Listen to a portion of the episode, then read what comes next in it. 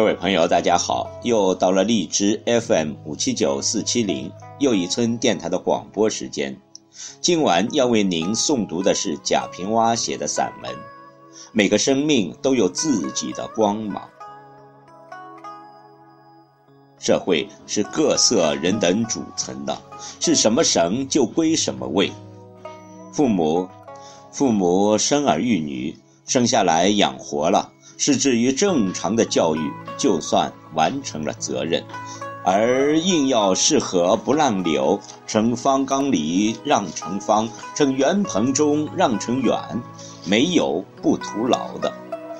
如果人人都是撒切尔夫人，人人都是艺术家，这个世界将是多么的可怕！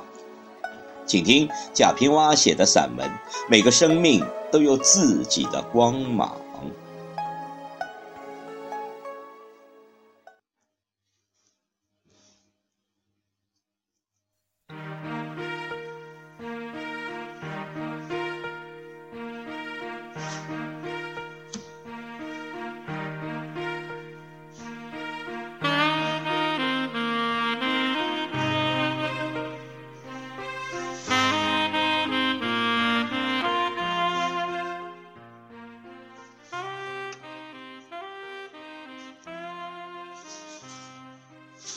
一个家庭组合十年，爱情就老了，剩下的只是日子，日子里只是孩子。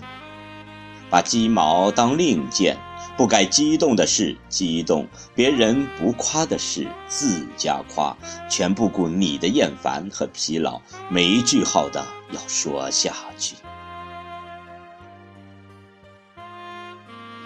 我曾经问过许多人：“你知道你娘的名字吗？”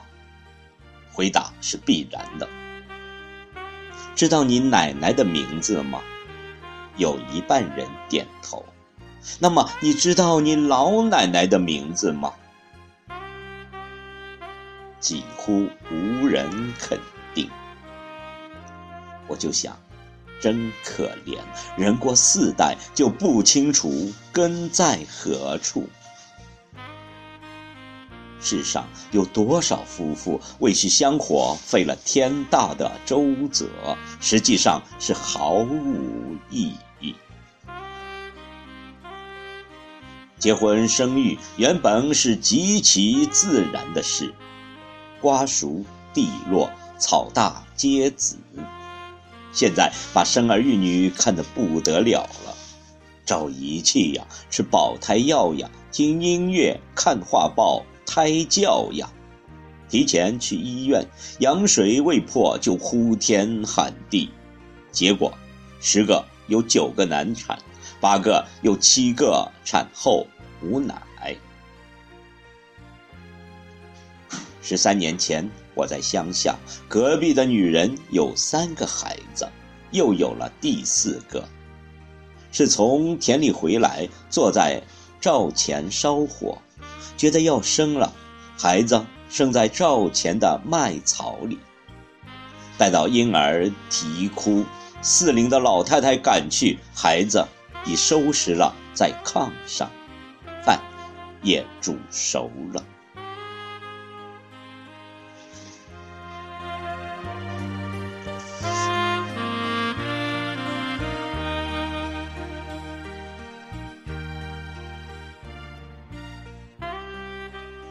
如今人口越来越多，传统就业观念又十分浓重，做父母的全盼望孩子出人头地，就闹出了许多畸形的事情来。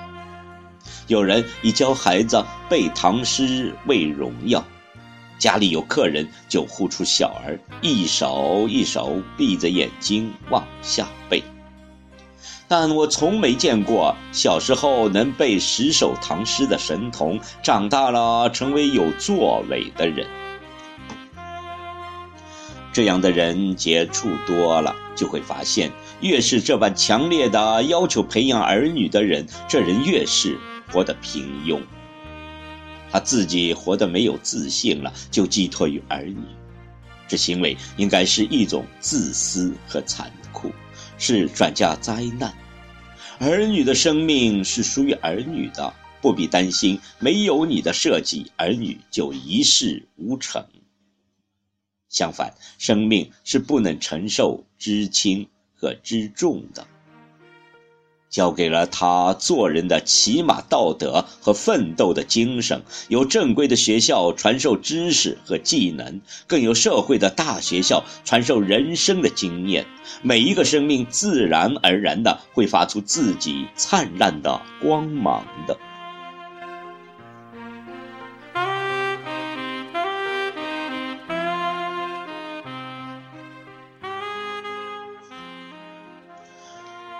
如果是写小说，作家们懂得所谓的情节是人物性格的发展，而活人性格就是命运。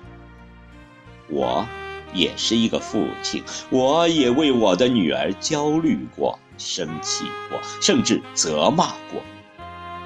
也曾想，我的孩子如果一生下来就有我当时的思维和见解，该有多好！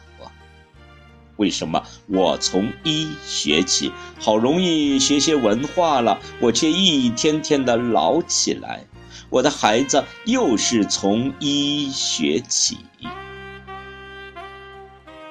但是，当我慢慢的产生了我的观点后，我就不再以我的意志去塑造孩子，只要求他有坚韧不拔的精神，只强调和引导他从小。干什么事都必须有兴趣，比如你要踢沙包，你就尽情的去踢；画图画，你就随心所欲的去画吧。我反对要去做什么家，每一个生命都会发出自己灿烂的光芒。你首先要做人，做个普通的人。